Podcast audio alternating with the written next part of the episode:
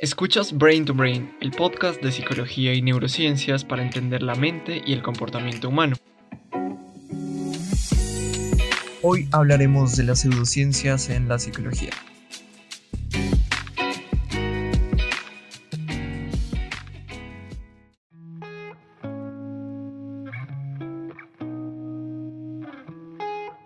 Hola, bienvenidos y bienvenidas a un nuevo episodio de Brain to Brain. Yo soy Víctor y hoy vamos a hablar de las pseudociencias en la psicología, un tema realmente importante al considerar los fundamentos científicos de esta profesión.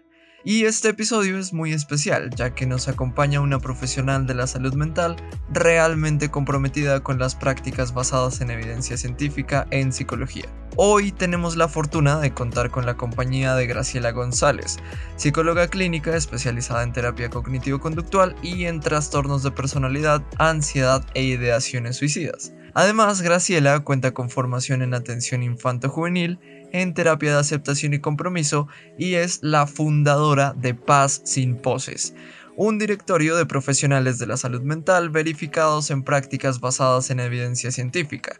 Así que, ¿quién mejor que ella para el tema de este capítulo? Hola Graciela y bienvenida. Hola Víctor, muy feliz de estar aquí acompañándolos, muy honrada por la invitación. Espero ser bastante útil para todos tus oyentes el día de hoy y para nosotros dos también. Estoy seguro de que así será y te agradezco muchísimo por aceptar esta invitación. De esta manera, junto con Graciela, vamos a entender qué es una pseudociencia y a qué nos referimos cuando hablamos de pseudociencias en psicología. Más adelante estaremos revisando los riesgos que implican las pseudociencias dentro de la psicología y finalmente hablaremos de cómo podemos diferenciar las prácticas basadas en evidencia científica de las pseudociencias en la psicología clínica. Te recuerdo que en la descripción de este episodio encuentras los enlaces tanto de las redes sociales de Brain to Brain como las de Graciela, para que nos sigas y también nos hagas llegar todas tus preguntas y comentarios. Y como ya sabes, la mejor manera de apoyar este podcast es compartiéndolo, así que estaré muy agradecido si haces posible que nuestro contenido llegue a más personas.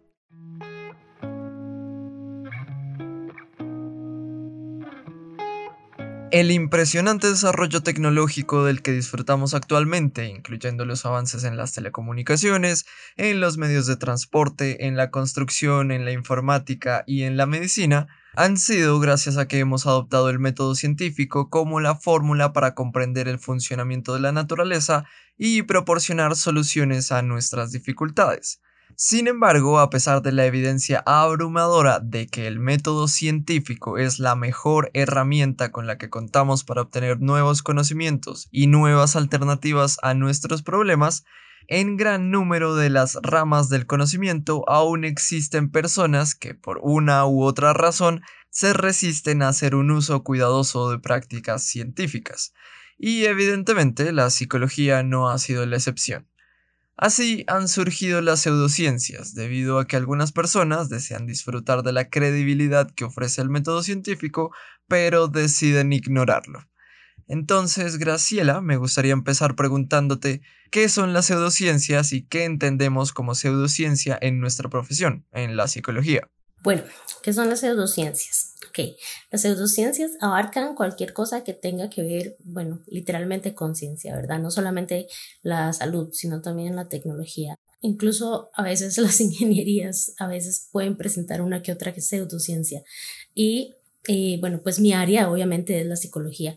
Preguntas que cuáles eh, las, cuáles son las pseudociencias en la psicología y la psicología clínica, aunque también existen en las áreas, por ejemplo, de psicología social o en las de psicología investigativa, ¿verdad? O incluso en recursos humanos. En recursos humanos es, es todo un asunto, es bastante amplio el asunto de las pseudociencias ahí, ¿verdad? Porque la gente, por ejemplo, pasa muchas baterías de pruebas, como el enneagrama, por ejemplo, que no tiene ninguna base científica, luego la gente se lo va creyendo, ¿verdad? Es que esta es mi personalidad. Y aunque son herramientas que a primera vista suenan súper útiles, en realidad lo que están haciendo es etiquetando y categorizando a las personas. Y pues todas las personas somos diferentes. Entonces es como muy complicado que, que se puedan categorizar las personas.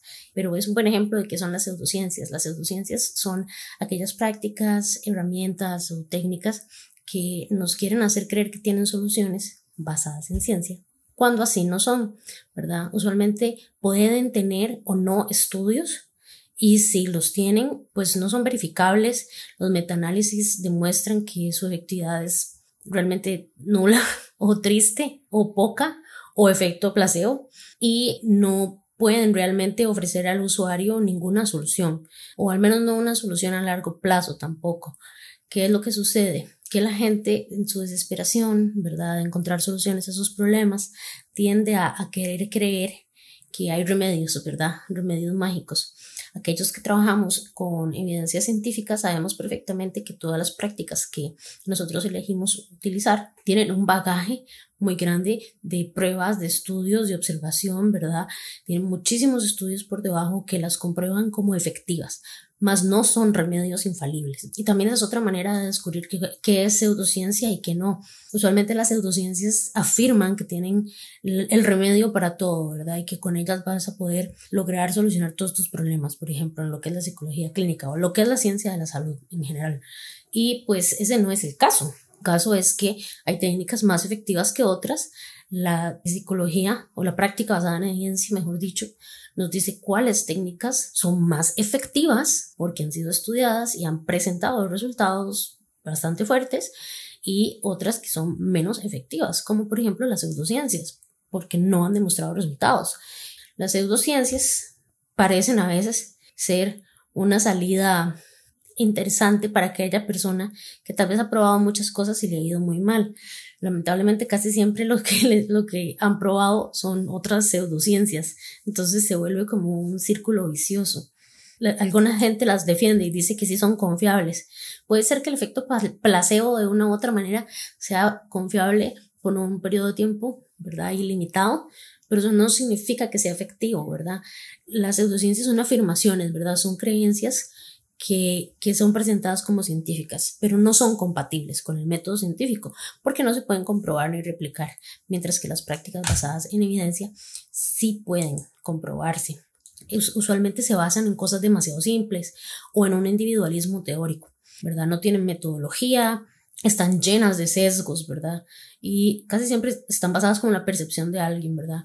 Tienden a ser prácticas que se aprovechan de la ignorancia de las personas, de la pereza de las personas, también de su frustración o la falta de malicia, dicen, ¿verdad? A mí pues ese término no me hace mucha gracia, pero sí tiende como a aprovecharse de eso para poder, este, buscar engañar a las personas. Casi siempre las personas que practican pseudociencias eh, no estoy generalizando, estoy diciendo casi siempre, ¿verdad? Lo que buscan es eh, lucrar, ¿verdad? No tanto como, como ayudar o realmente solucionar problemas. Hay mucho mercadeo detrás de ellas. Y obviamente porque esa es la finalidad, vender. También eh, las pseudociencias tienden a hacer a las personas sentirse cómodas porque no tienen que hacer mucho esfuerzo. La práctica de la pseudociencia hace que usted no tenga que hacer nada, ¿verdad? Como los quemadores de grasa. Usted no tiene que hacer ejercicio, no tiene que comer bien. Tomes esta pastillita que es un quemador de grasa y se le va a ir la grasa. Yo no conozco a nadie que eso le haya servido realmente, ¿verdad? Y, y hay estudios, vuelvo a lo mismo, que prueban que no sirve. Pues las pseudociencias vienen siendo igual. Cuando alguien comienza una terapia psicológica, inevitablemente tiene que trabajar, tiene que poner en práctica estrategias, tiene que hacer tareas, tiene que realizar acciones, eso es esfuerzo. La gente a veces es muy perezosa. Entonces, ahí es donde la pseudociencia tiende a ser sumamente llamativa. Entonces, pues, las pseudociencias también se agarran de ahí. Exactamente, podríamos decir de manera sintética que las pseudociencias son prácticas que por un lado, prometen una solución prácticamente mágica, inmediata o sin ningún tipo de esfuerzo a un problema complejo que pueden estar presentando las personas. Y por otra parte, las pseudociencias, en lugar de basarse en hipótesis comprobadas rigurosamente mediante estudios científicos, se fundamentan en opiniones, especulaciones o simplemente la fe.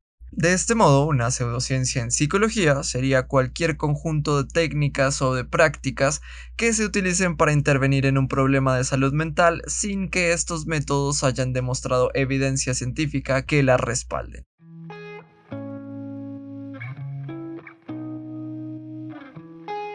Si detallamos las pseudociencias con el suficiente cuidado, nos damos cuenta de que evidentemente implican un engaño o un fraude para las personas que acceden a ellas.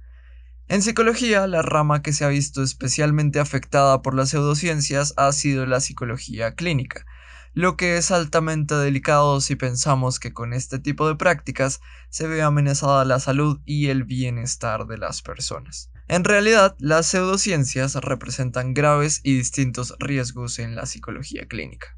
Los riesgos de las pseudociencias en la psicología clínica son tantos y tan dolorosos. A mí personalmente me duele muchísimo. Me duele muchísimo que exista gente que, que no vea mal en aprovecharse de estas cosas. Pasa que, que es como un círculo vicioso de problemas. Las personas que tienden a llegar a las pseudociencias no se dan cuenta de que los problemas no solamente son económicos, ¿verdad? Porque gastan muchísimo dinero en estas personas que las venden, que usualmente incluso son muchísimo más caras que ir a terapia. Yo he visto gente que, que da ahí como prácticas eh, de dudosa procedencia que cobran por sesión hasta tres o cuatro veces lo que cobra un psicólogo. Y pues eso es terrible, ¿verdad? Muy doloroso. La gente tiene que entender que el gasto es económico, es mental, a veces es físico, y lo que hace es no solamente crear problemas como en, en lo que es micro, ¿verdad? En la persona o en, o en lo individual, también lo hace macro. ¿No? Por ejemplo, la gente que constantemente está yendo a donde terapeutas que utilizan pseudociencias, como nada les funciona, lo que hacen es perder la fe en los procesos, ¿verdad? Porque creen que fueron donde un psicólogo o creen que fueron donde alguien que, en el que pueden confiar, ¿verdad? Que utilizaba el método científico. Al ver que no tienen resultados, desechan cualquier proceso, pierden la fe en cualquier proceso. Entonces, esto lo único que hace es acarrear más problemas. También hace que los servicios de salud mental sean más caros y la gente no siempre puede costearlos. Lamentablemente, en casi ningún país esto es subsidiado por el Estado, por ejemplo. Entonces, acceder a, como te digo, psicología clínica de buena calidad o basada en evidencia tiende a ser más caro porque tiene que mantenerse, ¿verdad? Las personas que trabajan en esto tienen que, que, que mantenerse y mantener su práctica. Eh, otro problema que traen también es que lo que estas personas, ¿verdad? Los pseudoterapeutas construyen dentro de, de la psiquis de la persona, ¿verdad? O dentro de la mente de la persona, Cuesta mucho desecharlo cuando finalmente vienen donde un terapeuta que está basado en evidencia científica, porque comienzan a creer, bueno, que es culpa de ellos, que es el niño interior, que es que las energías, que, ¿verdad? Entonces, cuesta mucho hacer que las personas salgan de todas esas creencias que ellos les inculcan, ¿no? Entonces, tenemos que entender que el, el daño no es solamente a la persona que acude, es el daño a la sociedad, que todas las personas comienzan a verse afectadas dentro de la sociedad a causa de los pseudoterapeutas o a las pseudociencias en general, ¿verdad? Porque se vuelve un círculo vicioso en donde la gente no busca ayuda, en donde gastan dinero innecesario, en donde pierden la fe en los procesos, en donde dejan pasar demasiado tiempo, en donde crecen muchísimos más problemas a causa de haber ido donde un pseudoterapeuta. Y yo podría seguir y seguir y seguir, ¿verdad? Lo apropiado es que haya más educación, ¿verdad? Donde la gente comience a entender cuáles procesos han sido validados científicamente o cuáles procesos, por ejemplo, de corte humanista, son válidos, ¿verdad? Eh, y cuáles son basados en pseudociencia y les pueden acarrear más problemas de los debidos, ¿verdad? Claro, completamente de acuerdo. Las pseudociencias en psicología clínica hacen que las personas malgasten los recursos, como es el tiempo, el dinero y la confianza que depositan en un proceso. Esto lleva a prolongar el sufrimiento de las personas, al igual que implica que se generen graves problemas sociales, debido al impacto que tiene cada uno de estos individuos con dificultades en la comunidad en la que vive.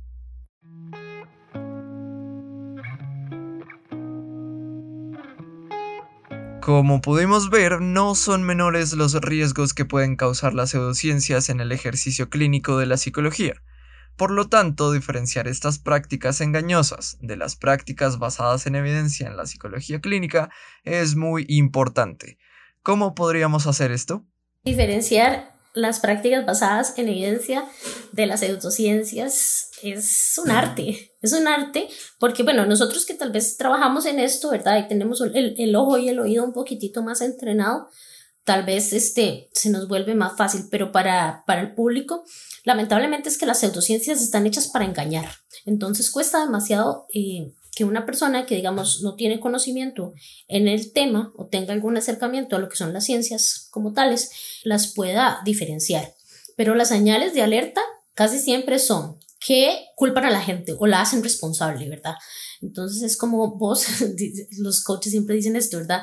Sos pobre porque quieres ser pobre. Cuando es así, o, o, las personas que te vienen a hacer daño vienen porque te vienen a enseñar algo en la vida. Todo eso e, es parte de la pseudociencia, ¿verdad? Nosotros no podemos responsabilizar a la gente por existir. Nosotros existimos, tomamos decisiones y este, lo óptimo sería que esas decisiones sean informadas pero aunque no sean informadas, no necesariamente son nuestra culpa. Las pseudociencias también se basan mucho en, en energías, en, en, deseos, en intenciones, ¿verdad? Vos vas a escuchar a la gente que promueve pseudociencias en psicología clínica hablar mucho como intenciones o mejora o intenciones de sanación. También tienden a culpar a intangibles, a mí me gusta llamarles intangibles, como por ejemplo, mira si todo lo que te pasa es porque tu niño interior lo tenés que sanar, tener que sanar las relaciones fatales que tuvieron tus, tus abuelos o tus bisabuelos. Eso también lo hacen, ¿verdad?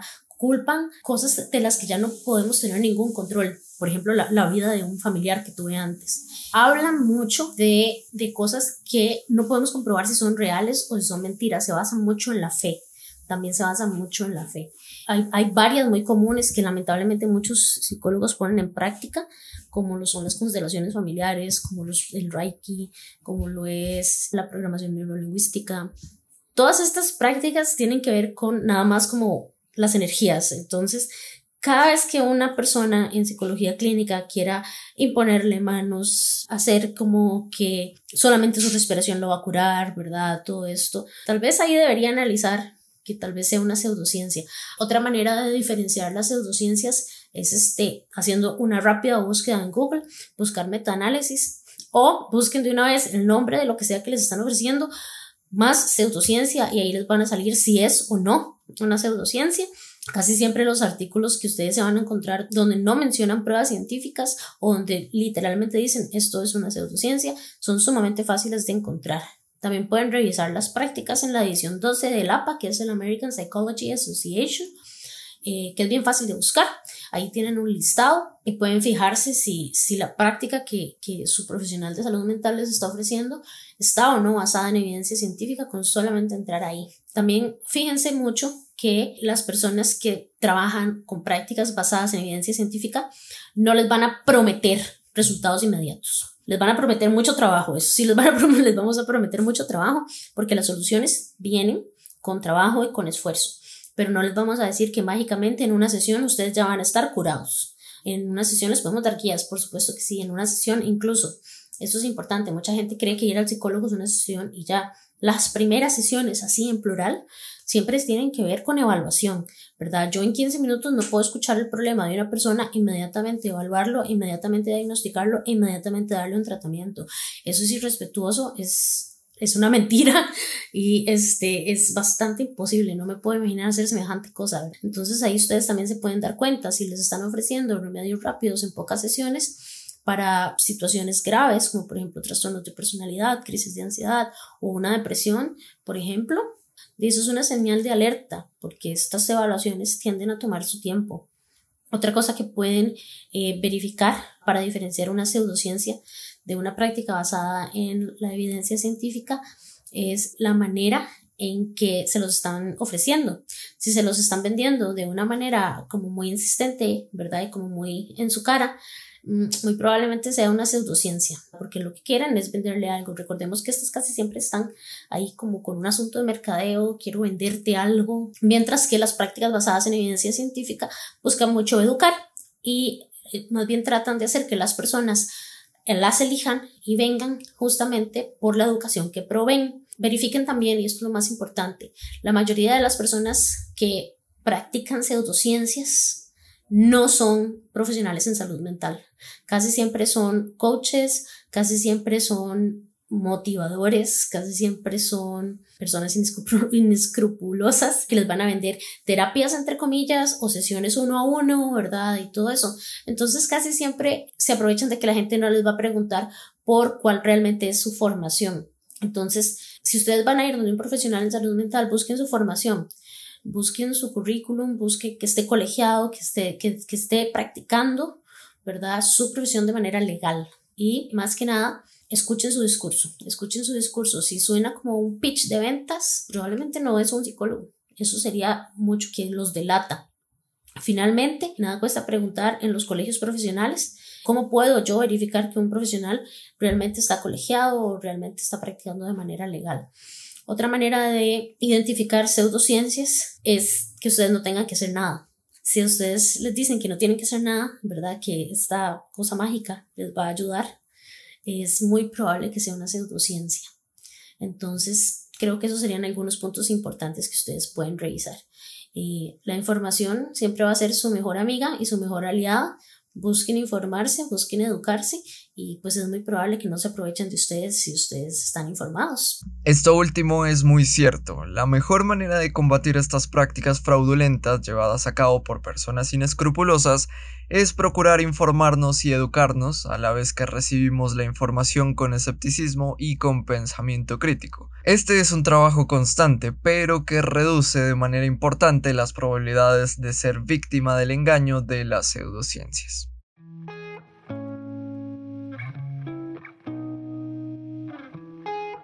En este capítulo, junto con Graciela, hemos hablado de qué entendemos como pseudociencia en general y a qué nos referimos cuando hablamos de las pseudociencias en la psicología.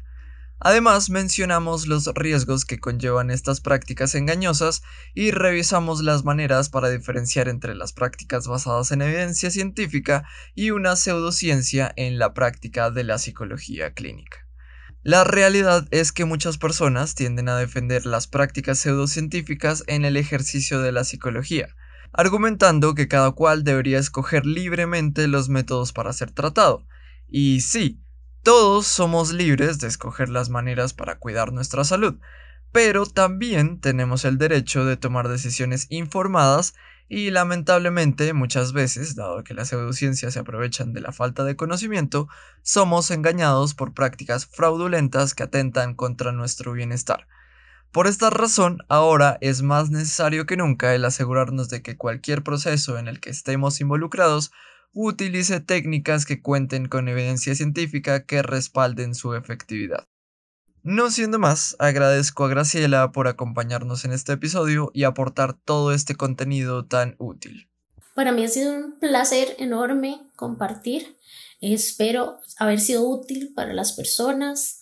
Espero que hayan aprendido algo. Espero que con este episodio muchas personas dejen de ser víctimas de los pseudoterapeutas, que es en realidad mi mayor deseo para todo el mundo. Muchas gracias, Víctor, por invitarme y muchas gracias a todos los que vayan a escuchar el podcast. Ha sido un placer para mí estar aquí hoy. Que tengan un lindo día.